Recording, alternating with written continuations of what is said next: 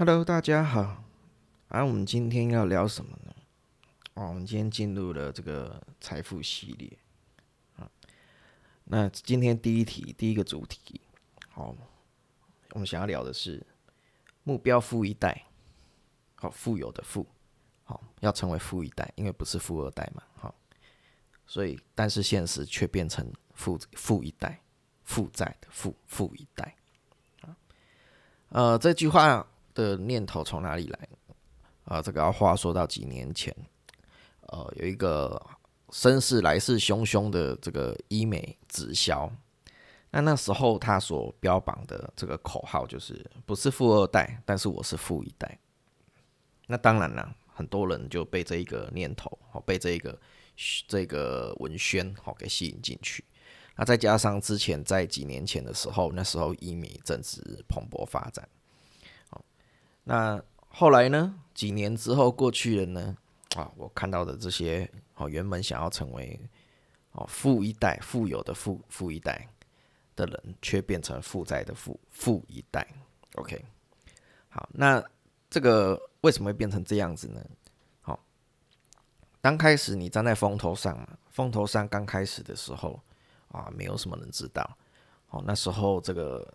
大家就一直疯狂的哦，接到单啊，然后赚到钱呐，哦，秀出来的明细，秀出来的这个这个薪资啊，都很吓人哇！有的人就开始辞职啦，然后卯足全力的下去干了，哦，然后就心思勃勃的，我要成为富翁、富有的富一代。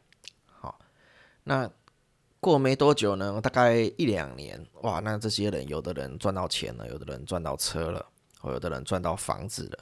啊，看似真的是美好的人生正要开始，那为什么几年后变成负债的负呢？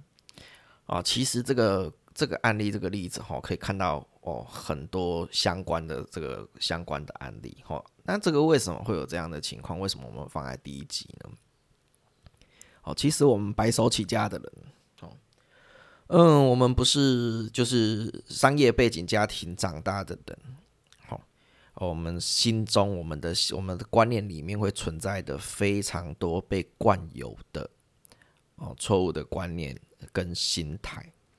好，那透过这个文宣呐，哦或者一些金丝语录啊，或或者一些呃一些经典的一些哦这个名言呐，哈，好，那这些经典的名言，这些金丝语录这些东西从哪里来？好，那有在看我 YouTube 的时候。的那个观众他会看到说，我反对这个东西，好，因为我也是这个东西里面的受害者。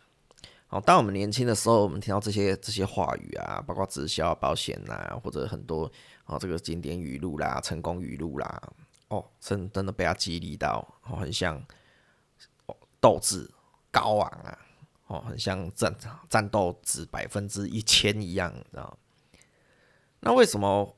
为什么战斗值这么高，还是会失败呢？好，还是会失败呢？好，战斗战斗值高跟你成不成功，其实基本上是两回事。它只是让你更有更加有动力。好好，那这个案例其实它可以用在创业上，可以用在投资上，可以用在很多很多的案例之上。因为当你站在风头上，好。当你刚踏入这个产业，而这个产业刚刚好可能是呃正要发展，或者它很有前景下去发展的时候，那你身旁的人可能也很少人被销售过，那很少人遇到这些东西，那当然你要做成这一笔生意，做成这一笔单的的那个几率是很高的。哦，那一般的公司的设计啊，它会前面让你有信心啊，所以。哦，你一开始在前面的时候会获利会会蛮多的，好，那当然赚到钱啦，买到车买到房啦，好，心就大了，好，那心大压力也大，好，要缴这些贷款，那就会开始觉得自己无所不能，我觉得自己是比别人还要的优秀的，好，那这时候我们的眼界在哪里？这时候的我们的眼界就是在我们的同温层和我们的生活环境里面。一般的哦，在上班族朝九晚五的这些上班族的呃，演这这个生活圈里面，那这时候我们就会觉得我们自己非常的优秀，比别人还要再厉害，很像无所不能的。好，那就会开始做更大胆的投资。好，那很多哦，为什么会变成负债的负？好，就是因为你更大胆的下去投资。好，不止你原本的房贷，好，还有车贷，哦，你再加上什么？再加上你这次要投资下去的的金额，好，的贷款。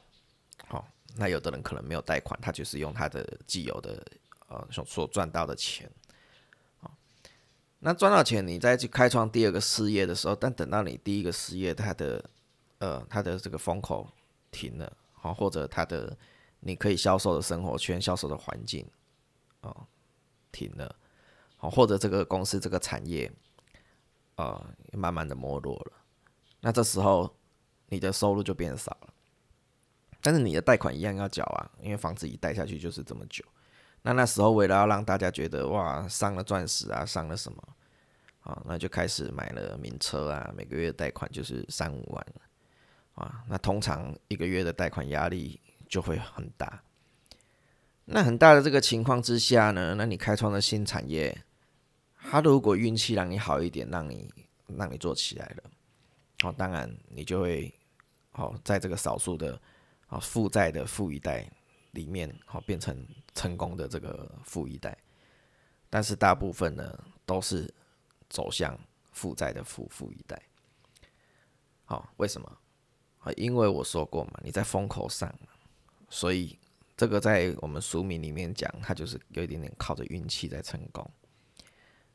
那它就是时机点。他就是靠着运气。那你真正有学到这个有关于这个创业上面的知识跟观念，还是这个在公司的经营管理，或者是行销的哈 marketing 之类的这些东西有吗？没有。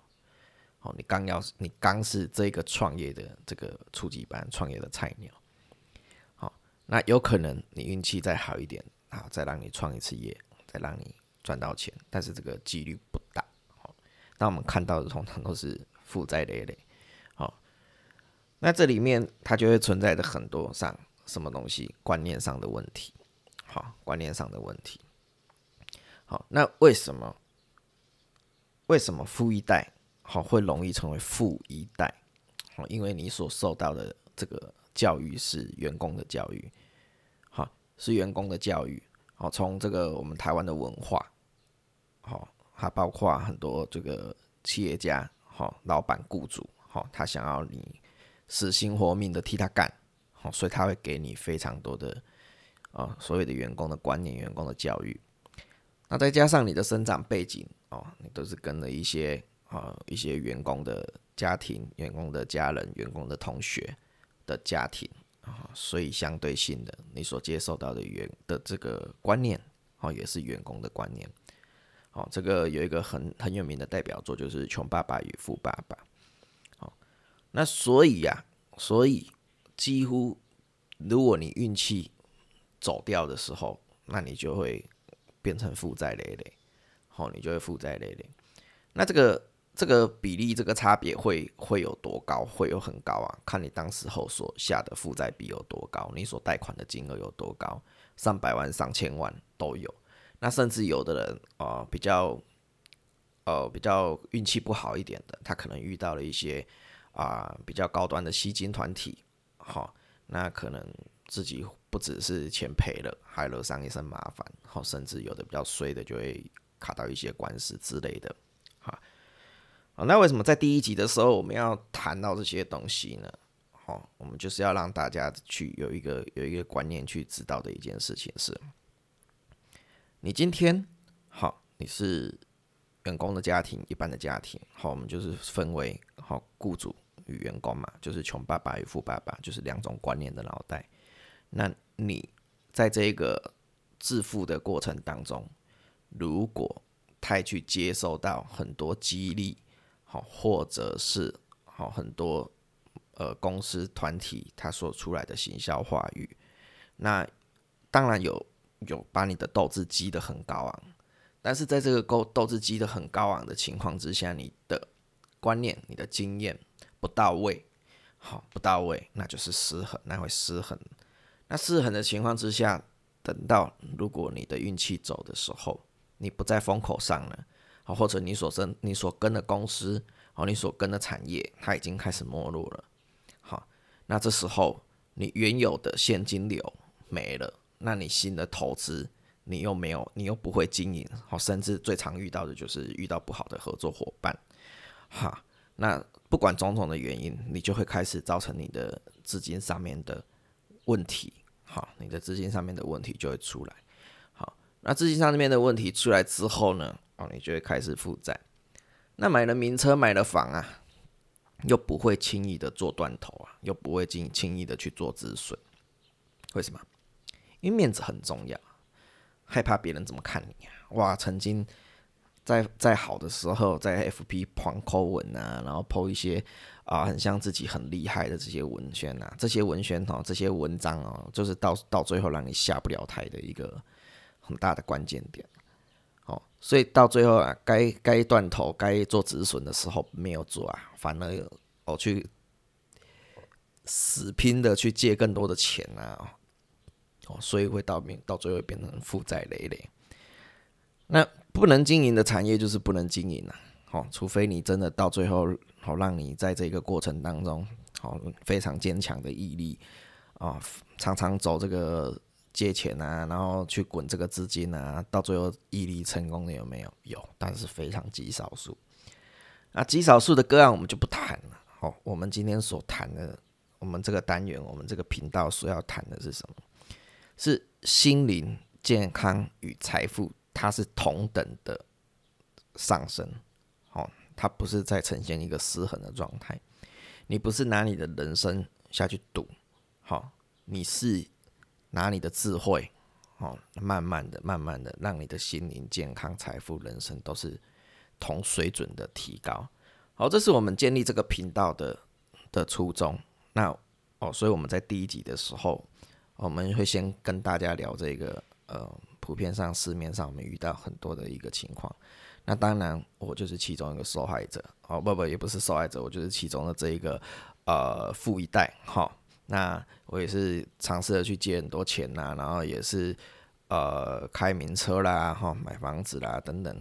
OK，好，那这个单元哦，我们就稍微跟大家哦做一个起头，好，让你了解到呃这个案例好，那。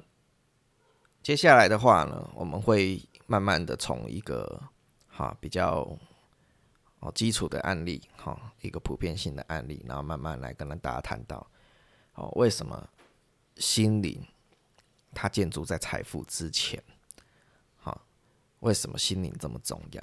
它是支持财富的一个根基。我们会慢慢来跟大家聊到这些事情。好，那谢谢大家的收听，好，我们下一集再见。拜拜。